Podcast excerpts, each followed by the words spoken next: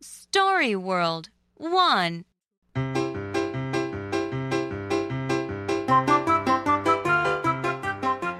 This is a hen.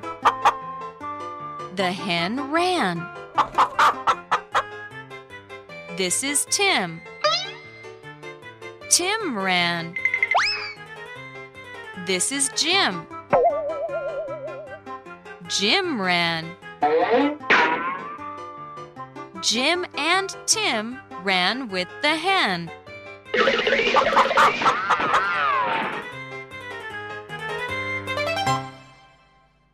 Now you do the echo.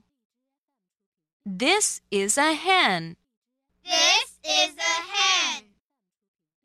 The hen ran. The hen ran. This is Tim. This is Tim. Tim ran. Tim ran. This is Jim. This is Jim. Jim ran. Jim ran. Jim and Tim ran with the hen. Jim